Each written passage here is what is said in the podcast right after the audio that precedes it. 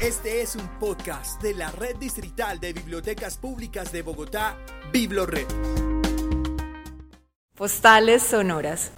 Postales sonoras.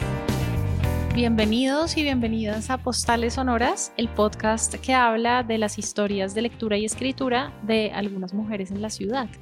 Tenemos hoy a una invitada maravillosa, eh, estamos con Eliana Hernández. Hola, muchas gracias por la invitación.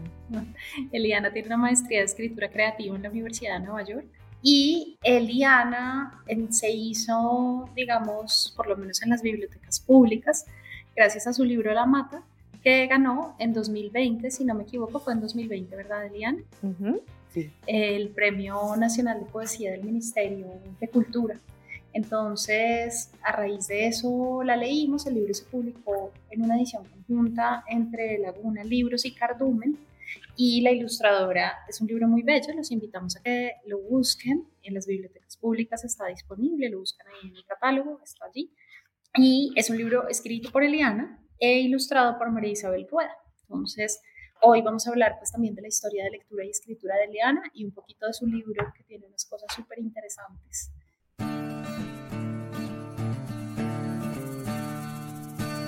Nosotros nos siempre volvemos a las historias de lectura y escritura de las mujeres porque siempre son distintas y siempre tienen unas historias muy bellas y distintas que contarnos. Entonces yo quisiera que empezáramos por ahí y nos contaras un poco en qué momento decidiste escribir. Y te lo pregunto porque a mí, por ejemplo, lo que me pasó, en mi caso yo que tenía una formación tan académica y siento que esa formación más o menos me sacó del panorama la idea de la escritura hasta que luego ya fue muy grande. Entonces quería preguntarte en tu caso, ¿cómo llegó ese asunto de la escritura a ti?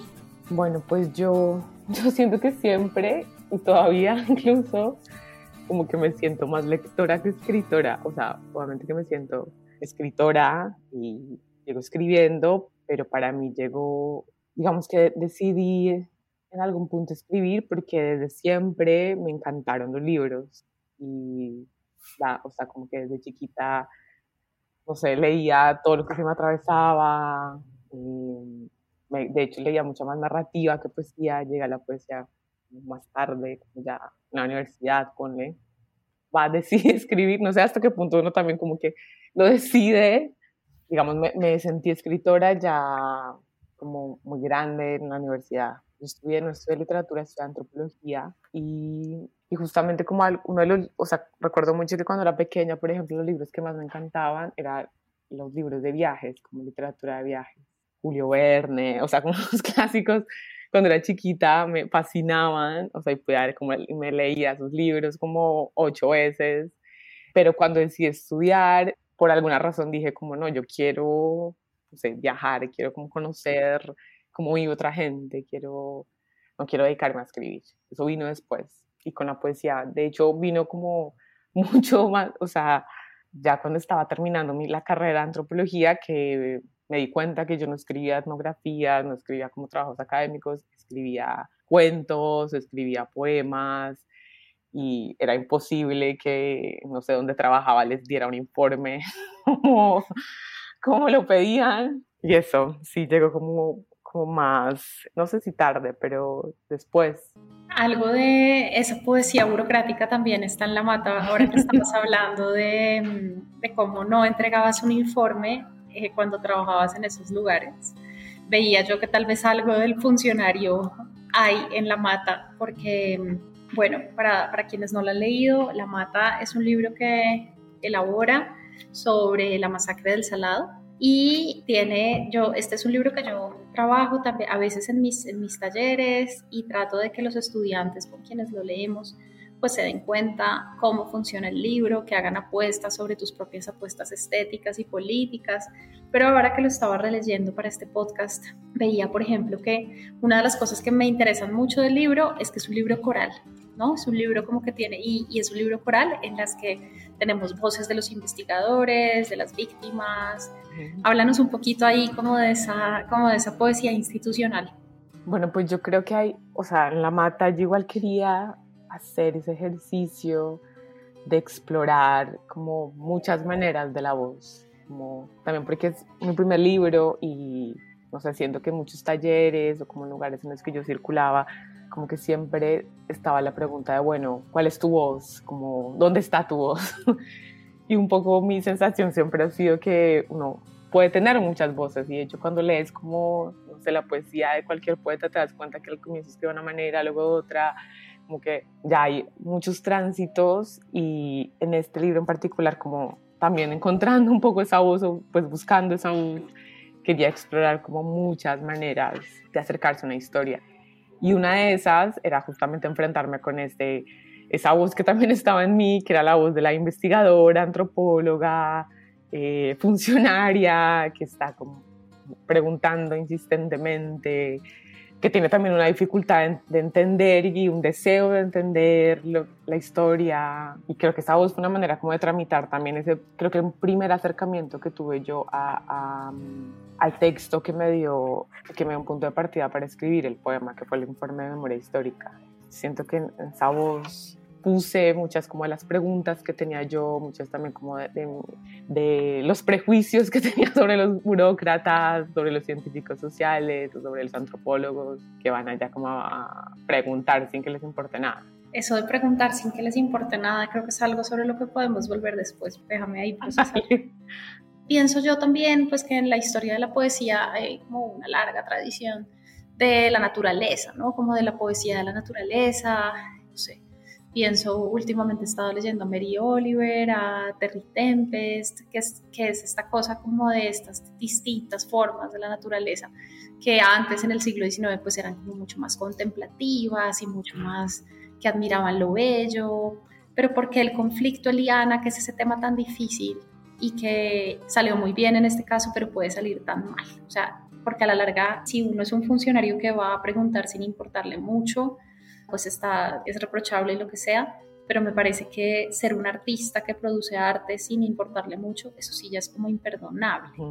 Me parece que producir arte, poesía, literatura sobre el conflicto, sobre la violencia, pues es una apuesta altísima que a mí es una de las, de las cosas que me gusta mucho del libro, que creo que pues, sobre todo es un libro muy valiente. No, no tengo nada en contra de la poesía burguesa, me parece eh, muy bien, pero digo, es, es muy arriesgado lo que hiciste. Entonces quiero preguntarte ahí como dos cosas. ¿Por qué? ¿Te dio miedo en algún momento? ¿Te dio miedo en algún momento como que esto saliera mal? No sé, háblame un poquito de por qué el conflicto y cómo tomaste las decisiones que tomaste en la mata te contaba que yo leí este informe de memoria histórica, mi sensación fue que ese texto era imposible.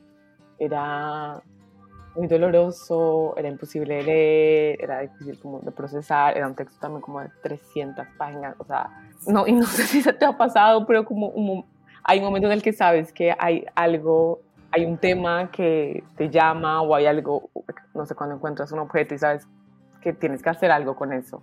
Y yo en ese momento, con, después de la lectura de este informe, sabía que quería hacer algo con esa historia, no sabía muy bien qué, no sabía muy bien cómo y era consciente de, la, de cómo dices, los riesgos de contar una historia que es una historia que no me pertenece, de no tener una, como la suficiente, el suficiente cuidado, la suficiente empatía para no victimizar a personas que además, o sea, que la historia del Salado es una, digamos, de las masacres más conocidas en Colombia y tenía mucho como esas preguntas de cómo volver a contar esta historia, trabajar con esta historia sin de vuelta revictimizar o sin entrar como en lugares comunes.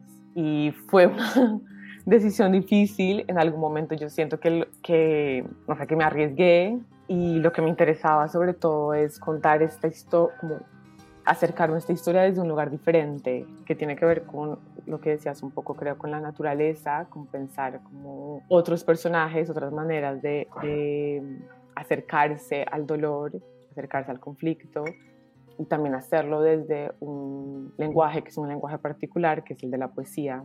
Siento que lo que digo es un poco abstracto, pero también había una, si me preguntas como por mi, mi, propuesta, digamos, política, claramente recordar estas historias, como no olvidarlas, intentar como contárnoslas de una manera diferente para procesarlas, para que no se nos olviden. Eso suena como una, una labor muy ambiciosa, pero sí, para hacernos cargo de nuestra historia, aunque esta no sea como una historia, digamos, mía personal, es una historia que todos los colombianos escuchamos y que hace parte como de esa memoria colectiva, sí.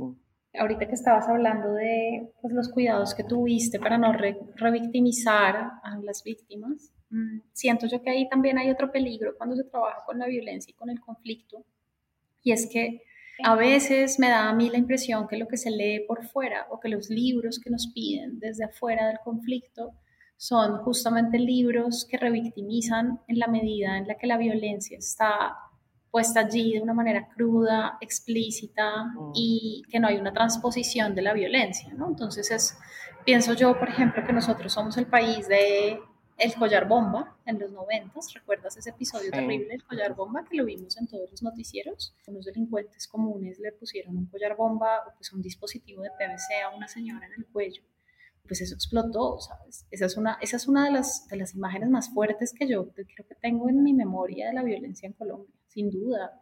Y llevamos muchos años contándonos esas, esas, esas historias, reproduciéndolas en los noticieros, reproduciéndolas en las revistas de forma explícita. Y digamos, esa, esa reproducción llana no nos ha hecho mejores, ni más empáticos, ni más reflexivos mm. con la violencia, ¿sabes?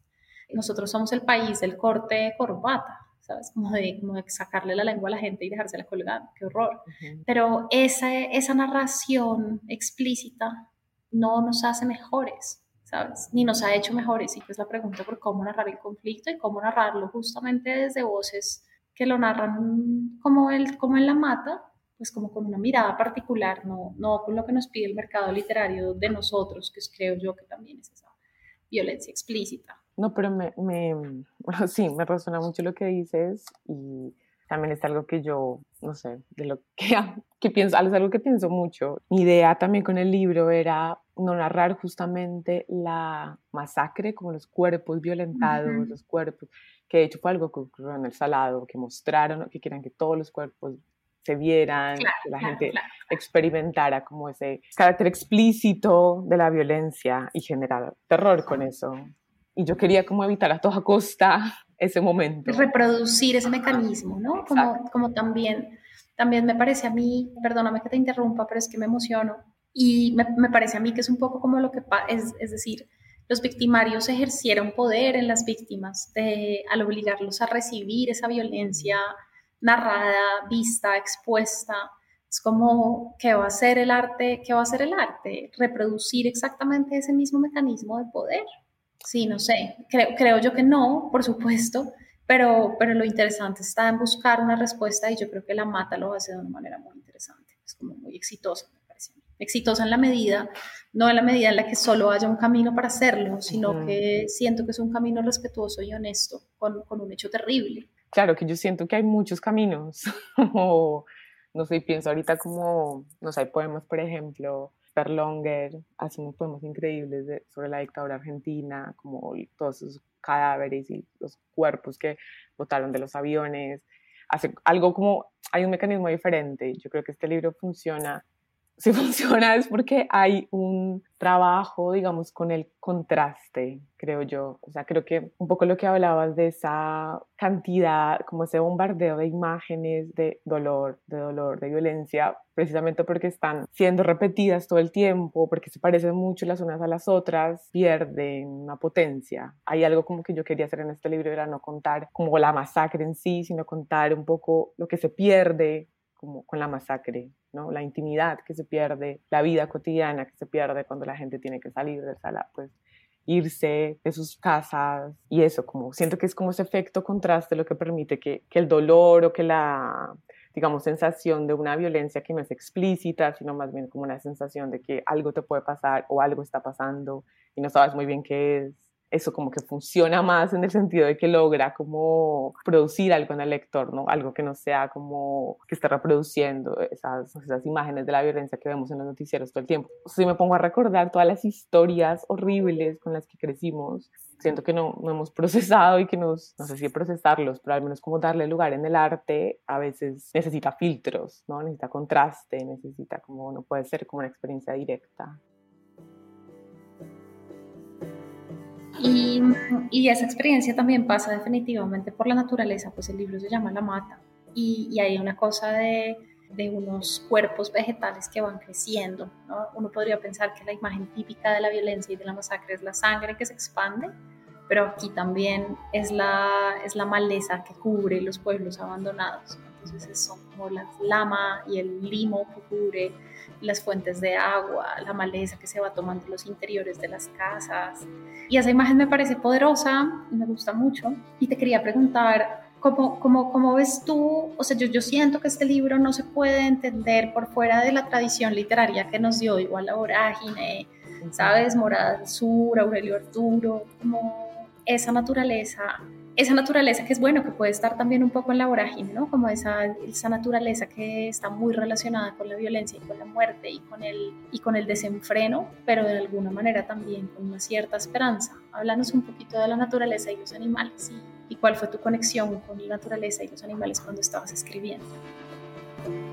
Bueno, hay algo y es que yo, parte de lo que alimentó este libro fueron imágenes familiares, imágenes de mis abuelos, que eran campesinos en Boyacá en un bolito que se llama Omnica. Y yo tengo muchas, como, tenía un mundo interior un poco asociado como a los animales, que iba ya mucho a visitarlos.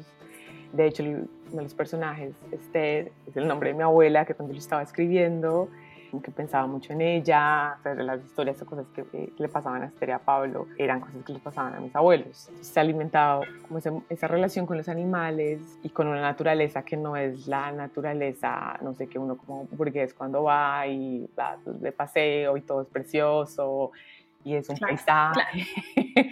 como es una relación muy distinta, obviamente, al trabajar la tierra, a ya tener como una sí, relación más cercana con la tierra con los animales. Entonces creo que venía de ese lugar. Yo quería también como pensar a la mata, en este caso, como un personaje, pensar que pues, usualmente como en las historias también que nos contamos, siempre somos, siempre lo central son las acciones de los seres humanos, muchas veces incluso solo de los hombres, y quería pensar como otro personaje que fuera, que estuviera un poco fuera de, la, de, de esta historia y pudiera verla con algo de distancia, con incluso como un poco más de, de compasión, no sé, como no estuviera como tan involucrada en los hechos humanos un poco.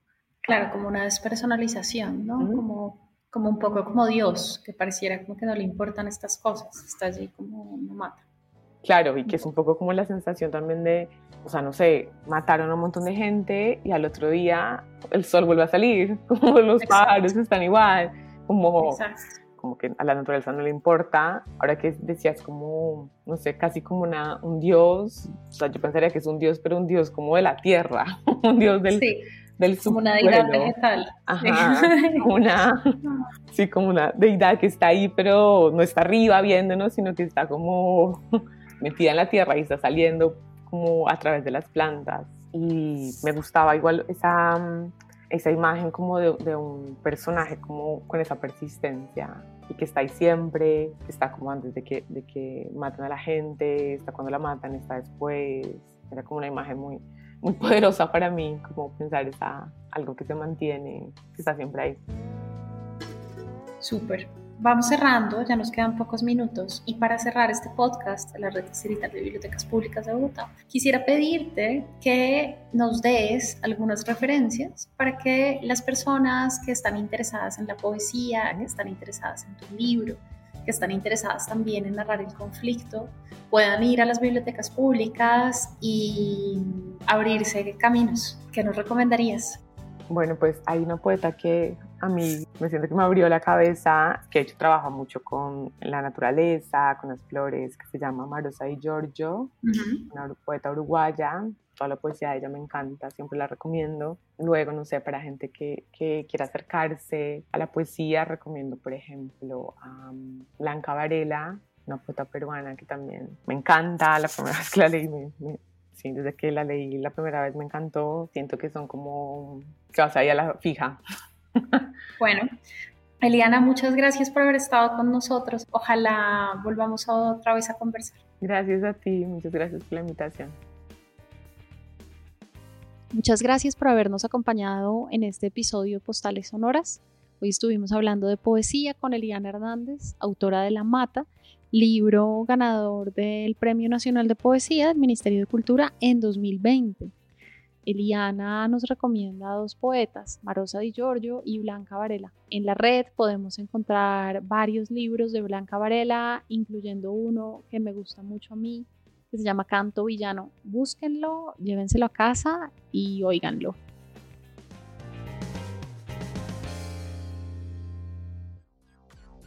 Escucha y descarga todos nuestros podcasts y contenido de audio en la sección Biblored Podcast en www.biblored.gov.com.